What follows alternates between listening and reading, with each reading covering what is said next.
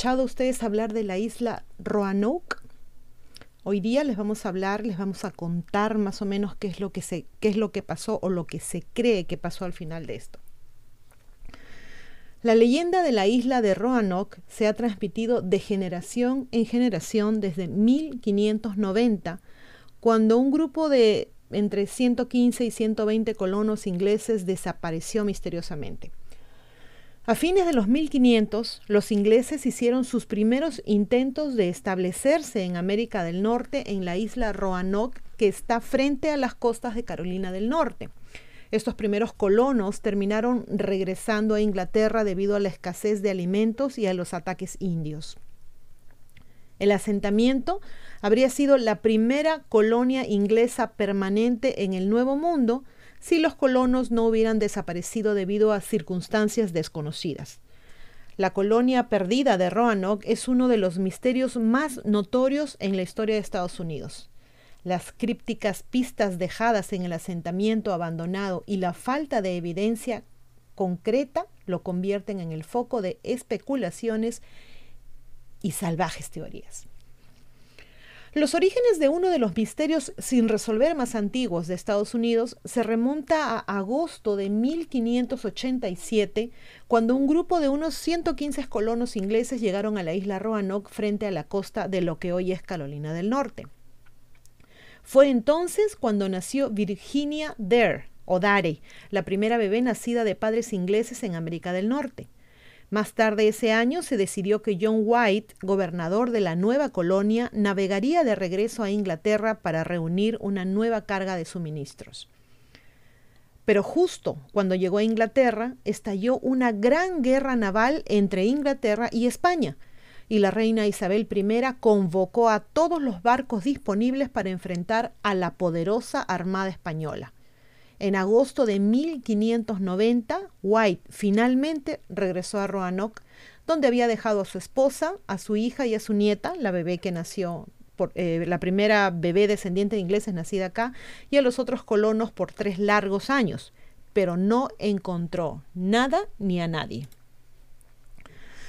La palabra croatoan y las letras cro, CRO, talladas en los árboles dentro de las fronteras de la colonia fueron los únicos signos que apuntaban a una explicación.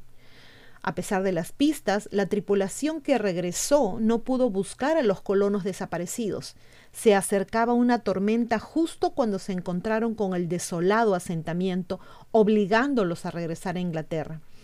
Las investigaciones sobre el destino de la colonia perdida de Roanoke han continuado a lo largo de los siglos, pero nadie ha encontrado una respuesta satisfactoria.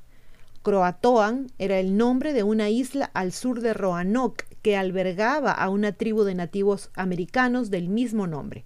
Quizás entonces los colonos fueron asesinados o secuestrados por los nativos americanos. Otras hipótesis sostienen que intentaron navegar de regreso a Inglaterra por su cuenta y se perdieron en el mar, que encontraron un final sangriento a manos de los españoles que habían marchado desde Florida, o que se mudaron hacia el interior de la isla y fueron absorbidos por una tribu amiga. Es también posible que los colonos se unieran a los amables nativos croatoans, o que hayan sido masacrados por la hostil tribu guanchese, Nadie lo sabe con seguridad. En 1937, un hombre de California que conducía en la costa de Carolina del Norte encontró una piedra de 21 libras grabada con unas marcas muy extrañas. Inicialmente, llevada al Departamento de Historia de la Universidad Emory, la piedra terminó en posesión de la Universidad de Breno, creo que así se pronuncia, en Gainesville, Georgia, y la piedra supuestamente está grabada con un mensaje de uno de los colonos, Eleanor White There, a su padre John White, gobernador de la colonia. Existen varias de estas piedras, a menudo llamadas Dare Stones, piedras Dare, aunque se cree que en gran medida son, que son un engaño y falsificación. Existe cierta creencia académica de que al menos una de las piedras puede ser auténtica. Esta tiene unas inscripciones a ambos lados. En el lado 1 dice, Ananías Der y Virginia se fueron al cielo. 1591. Cualquier inglés muestre John White, gobernador de Virginia. En el lado 2 dice, Padre, poco después que te fueras para Inglaterra, vinimos aquí. Solo miseria y guerra por dos años. Más de la mitad de muertos estos dos años. Más por enfermedad, siendo 24. Un salvaje con un mensaje de un barco vino a nosotros. Dentro de un pequeño espacio de tiempo, se asustaron de la venganza y corrieron todos lejos. Creemos que no fuiste tú, poco después los salvajes decían que los espíritus estaban enojados. Repentinamente asesinaron a todos menos a siete. Mi hija y también Ananías fueron asesinados con mucha miseria, enterrados todos cerca de cuatro millas al este de este río sobre una pequeña colina. Los hombres estaban escritos todos sobre una roca, los nombres, perdón, Puse esto ahí también. Si un salvaje te muestra esto, nosotros prometimos que les darías grandes, muchos regalos. EWD. Se cree que estas iniciales son del nombre de la hija del gobernador, EWD Eleanor White There. Ahora, hay que entender que el inglés de esa época no era igual al de ahora, más aún, era un inglés de Inglaterra.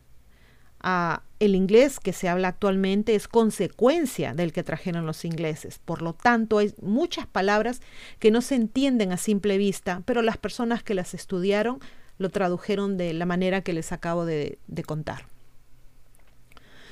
Desde 1998, el proyecto Croatoan investigó y proporcionó evidencia arqueológica para respaldar la teoría de que los colonos se mudaron para estar con o al menos interactuar con la tribu Háteras o Ateras, es con H, se escribe con H, los artefactos y objetos encontrados dentro de las aldeas croatoan que solo los colonos ingleses habían poseído o habían hecho en ese momento han solidificado la conexión entre los dos grupos. Ese mismo año, 1998, los excavadores de la remota isla Ateras de Carolina del Norte descubrieron un anillo desgastado adornado con un león encabritado.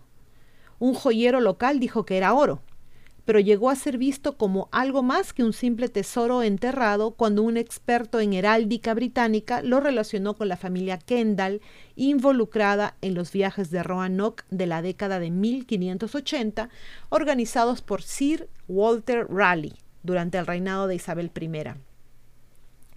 El descubrimiento electrificó a arqueólogos e, e, historiadores.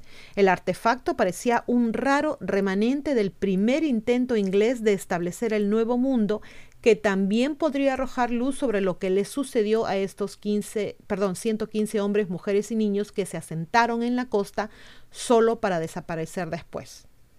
Ahora resulta que los investigadores se equivocaron desde el principio. Un equipo dirigido por el arqueólogo Charles Ewing sometió recientemente al anillo a una prueba de laboratorio en la Universidad East Carolina. El dispositivo de fluorescencia de rayos X con forma de cruz entre una pistola de rayos y un secador de cabello revela la composición elemental precisa de un objeto sin destruir ninguna parte de este. Ewing quedó atónito cuando vio los resultados. Es un objeto de latón, dijo. No hay nada de oro. El conservador del estado de Carolina del Norte, Eric Farrell, eh, quien realizó el análisis en una instalación de la universidad, encontró altos niveles de cobre en el anillo, junto con algo de zinc y trazas de plata, plomo, estaño y níquel. Las proporciones, dijo Farrell, son típicas del latón de los primeros tiempos modernos no encontró evidencia de que el anillo tuviera algo dorado en su superficie, arrojando años de especulaciones e investigaciones sobre serias dudas. Todos quieren que sea algo que un colono perdido arrojó en la arena, agregó Ewing. Dijo que es más probable que el anillo fuera un artículo común producido en masa, comercializado con los nativos americanos mucho después del intento fallido del asentamiento. Sin embargo, no todos los arqueólogos están de acuerdo y los resultados sorprendentes seguramente reavivarán el debate sobre el destino de la colonia perdida. El arqueólogo de la Universidad David Phelps, ahora fallecido, encontró el anillo mientras excavaba una aldea de nativos americanos allí y lo llevó a un joyero llamado Frank Riddick en las cercanas Nax Head. Phelps informó que el joyero probó el anillo y determinó que era oro de 18 quilates, como ya lo hemos mencionado. Riddick, que ahora dirige una empresa de alquiler de pesca llamada Fishy Business, recordó recientemente que no realizó una prueba de rascado de, de ácido que generalmente se usa para verificar la presencia y la calidad del metal precioso. Como no se trataba de comprar o vender, no lo hicimos, dijo. Simplemente le dije que pensaba que era oro. Phelps aparentemente no quería someter el objeto a un potencial daño. Posteriormente, un miembro de alto rango del Colegio de Armas de Londres observó que el sello en el anillo era un león pasante y sugirió que podría estar relacionado con la familia Kendall de Devon y Cornwall. Un maestro Kendall fue parte del primer intento de colonización en 1585 mientras que otro Kendall visitó Croatoan cuando una flota dirigida por Sir, Francis Drake se detuvo en 1586. Aunque este enlace nunca fue confirmado, el objeto fue apodado el Anillo de Kendall. Como Phelps pensó que el anillo estaba hecho de un material precioso y probablemente pertenecía a la era isabelina, argumentó que era una pista importante. Eso no significa que la colonia perdida estaba aquí, dijo un periodista en el sitio de excavación después del descubrimiento del anillo, pero esto comienza a autenticarlo. Sin embargo, algunos arqueólogos se mostraron escépticos sobre la conexión del artefacto con Roanoke, dado que se encontró con otros artefactos que datan de entre 1670 y 1720, aproximadamente un siglo después de los viajes isabelinos. Esta fue también una época en la que los anillos de bronce aparecieron en los sitios de los nativos americanos en la costa este. Pero Mark Horton, un arqueólogo de la Universidad de Bristol en el Reino Unido, dice que los resultados de Ewing no excluyen necesariamente que perteneciera a un colono de Roanoke.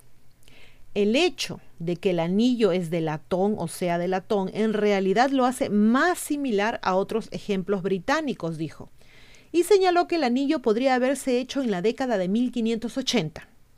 Yo diría, dijo, que se mantuvo como una herencia, se transmitió y luego se descartó. En el año 2017, ah, Horton estaba excavando en el sitio de Hatteras donde se descubrió el anillo. Las excavaciones patrocinadas por la Sociedad Arqueológica de Croatoan hasta ese momento han descubierto varios artefactos que se pudieron haber hecho durante la época isabelina, incluido el mango de una espada y pedazos de metal de ropa. Si los colonos perdidos dejaron Roanoke por Croatoan a fines de la década de 1580, argumenta Horton, podrían haber traído consigo sus objetos más preciados. Durante un par de generaciones pueden haberse asimilado con los croatoans de habla algonquina y sus reliquias inglesas finalmente se habrían desgastado. Su teoría también se basa en hallazgos arqueológicos que muestran que los nativos americanos de Hatteras fabricaron tiros de plomo y usaron armas para cazar ciervos y aves en la década de 1650. Antes de esto, su dieta se basaba principalmente en pescados y mariscos. La sofisticación tecnológica, sugiere Horton, insinúa la presencia de europeos antes de la segunda ola de llegada de ingleses a la zona a fines del siglo XVII. Eso también podría señalar la presencia de colonos asimilados y sus descendientes. Esa teoría es exagerada, dice el arqueólogo Charles Heath, quien trabajó con Phelps y estuvo presente cuando se encontró el anillo. Dichos artículos habrían sido utilizados, modificados, comercializados, recomercializados, perdidos, descartados o curados por sus propietarios nativos y subsecuentes propietarios nativos durante muchos años, argumentó. Al final dijo, un artefacto perdido del siglo XVI encontrado aquí y allá en los Outer Banks no hará que se encuentre una colonia perdida. Horton reconoce que en lugar de las posesiones de la colonia de Roanoke traídas por la asimilación del inglés, el, pueblo croatoan podría haber adquirido los productos de Jamestown, la posterior colonia de Virginia, de Virginia del Norte. Tiros, monedas y cuentas de vidrios encontradas en el sitio, casi con certeza, provienen del nuevo asentamiento inglés, pero confían que las nuevas excavaciones pronto revelarían evidencia adicional. Las excavaciones de la Fundación First Colony fueron provocadas por el descubrimiento del 2012 de un parche que ocultaba la imagen de un fuerte en un mapa pintado por John White. Pero al igual que los hallazgos en Hatteras, los objetos podrían estar asociados con la segunda ola de asentamientos ingleses. Una excavación realizada por el Servicio de Parques Nacionales en Fort Raleigh, en la isla de Roanoke, que se cree que era el sitio del asentamiento original, no arrojó ningún rastro de los colonos. Pero a principios del 2016, los arqueólogos encontraron un puñado de fragmentos de un frasco de boticario que casi con certeza datan del siglo XVI. El hecho de que el anillo de oro de Kendall sea un artículo comercial barato de latón no descarrilará la búsqueda para descubrir qué ocurrió en los Outer Banks hace más de cuatro siglos. En cuanto a Ewing, espera que el análisis del anillo ayude a volver a encaminar a los investigadores en su búsqueda de pistas sobre los colonos Roanoke. La ciencia realmente funciona, dijo, si le das tiempo. En el 2007, los estudiosos comenzaron a recolectar y analizar ADN de las familias locales para determinar si estaban relacionados con los colonos de Roanoke, las tribus nativas americanas locales o ambos. A pesar del prolongado misterio, parece que hay algo por lo que estar agradecido. Las lecciones aprendidas de Roanoke pueden haber ayudado al siguiente grupo de colonos ingleses que fundarían su propia colonia 17 años después a poca distancia al norte en Jamestown. En el 2012, los investigadores que utilizaron espectroscopía de rayos X y otras técnicas de imagen detectaron una pequeña estrella de cuatro puntas de color rojo y azul oculta debajo de un parche de papel que White utilizó para corregir su mapa. Se pensó que marcaba la ubicación de un sitio unas 50 millas tierra adentro, a lo que White aludió en el testimonio dado después de su intento de, de regresar a la colonia. Si tal sitio existió, según la teoría, habría sido un destino razonable para los colonos desplazados de Roanoke. Según el arqueólogo Nicholas Luchetti de la Fundación First Colony, que estuvo llevando a cabo las excavaciones en el sitio X, el grupo encontró fragmentos de cerámica que, según afirman, pudieron haber sido utilizados por los colonos de Roanoke después de que abandonaran la colonia. Cerca de allí se encuentra un sitio que los arqueólogos creen que podría haber sido un pequeño pueblo nativo americano, Metakem. Después de que la colonia Roanoke llegara a su fin, los colonos ingleses eventualmente llegaron del sur de Virginia a Carolina del Norte, pero la primera colonia registrada en el área no llegó hasta alrededor de 1655 pero la cerámica recientemente descubierta está en un estilo llamado border war o borderware, perdón, que es típico de la cerámica excavada en la isla Roanoke, así como en Jonestown, pero ya no se importó al Nuevo Mundo después de principios del siglo XVII, cuando la Compañía de Virginia se disolvió. Además de la cerámica de borderware, los arqueólogos en el sitio X descubrieron varios otros artículos, incluido un frasco de almacenamiento de alimentos conocido como balaustre, pedazos de chispas antiguas de algún arma, un gancho de metal del tipo utilizado para estirar pieles de animales o carpas y un anglet, un pequeño tubo de cobre utilizado para asegurar las fibras de lana antes del advenimiento del anzuelo y el ojo en el siglo XVII. Según los hallazgos de su equipo, Luchetti cree que los colonos de Roanoke pueden haberse mudado tierra adentro para vivir con aliados nativos americanos en algún momento después de que White se fuera, y estos artefactos podrían haber estado entre sus pertenencias. Aunque los descubrimientos anunciados no resuelven este prolongado e histórico misterio, sí apuntan lejos de la isla Roanoke donde los investigadores no han podido encontrar evidencia que apunte al destino de la colonia perdida. Los arqueólogos de ambos equipos esperan que un estudio detallado de sus nuevos hallazgos arroje más pistas y, por supuesto, que quede más evidencia esperando ser descubierta en las interminables capas de tierra que los rodean. En el 2015, dos equipos independientes encontraron restos arqueológicos que sugieren que al menos algunos de los colonos de Roanoke podrían haber sobrevivido y se habrían dividido en dos grupos, cada uno de los cuales se asimiló a una comunidad nativa americana diferente.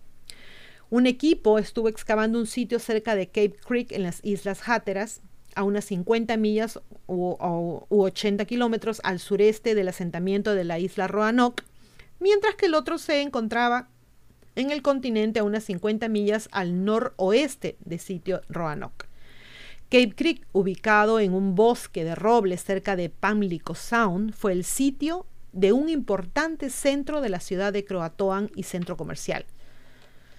El mapa de acuarela, dibujado por nada menos que John White, inspiró la búsqueda en el sitio X, como se le conoce, ubicado en Albert Marley Sound, cerca de Edenton, Carolina del Norte, a unas 50 millas tierra adentro.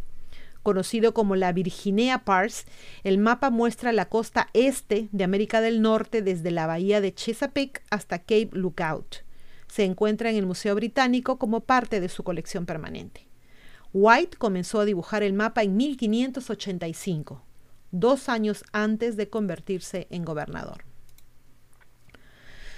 National Geographic informó que el análisis de la piedra realizado por la Universidad de Carolina del Norte en Asheville en el año 2016 reveló que su interior era de color blanco brillante, mientras que su exterior y sus tallas eran mucho más oscuras.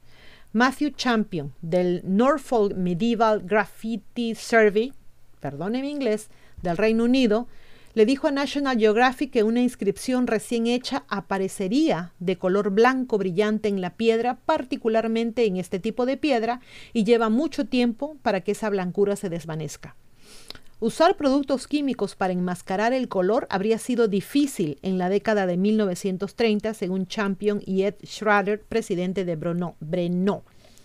La nueva tecnología para detectar oligoelementos e isótopos, así como la fotografía ultravioleta y multiespectral, también podría revelar los misteriosos secretos de la piedra, dijo Eric Doen, conservador de arte de Los Ángeles, a National Geographic.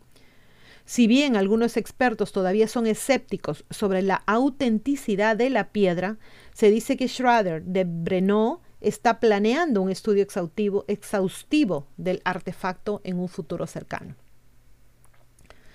La cosa es, chicos, que hasta el día de hoy no se sabe qué pasó con certeza con la gente que se quedó atrás en la isla Roanoke cuando el gobernador White regresó a Inglaterra. Lamentablemente en esa época el moverse de un lugar a otro no era tan fácil como lo es ahora. Los viajes transatlánticos solo se realizaban en barco, por lo que demoraban mucho. Y si encima le sumamos la guerra que empezó en esa época entre Inglaterra y España, pues es comprensible la demora. Esta fue de tres años. Tampoco existía el correo, obviamente. ¿Se imaginan la desesperación de este hombre al regresar y no encontrar a nadie? Lo que sí sabemos es que desde 1937 este misterio ha sido revivido cada año en una obra llamada The Lost Colony o la última la colonia perdida, perdón, que se realiza al aire libre en el Teatro Wayside en East Fourth Rally en Carolina del Norte.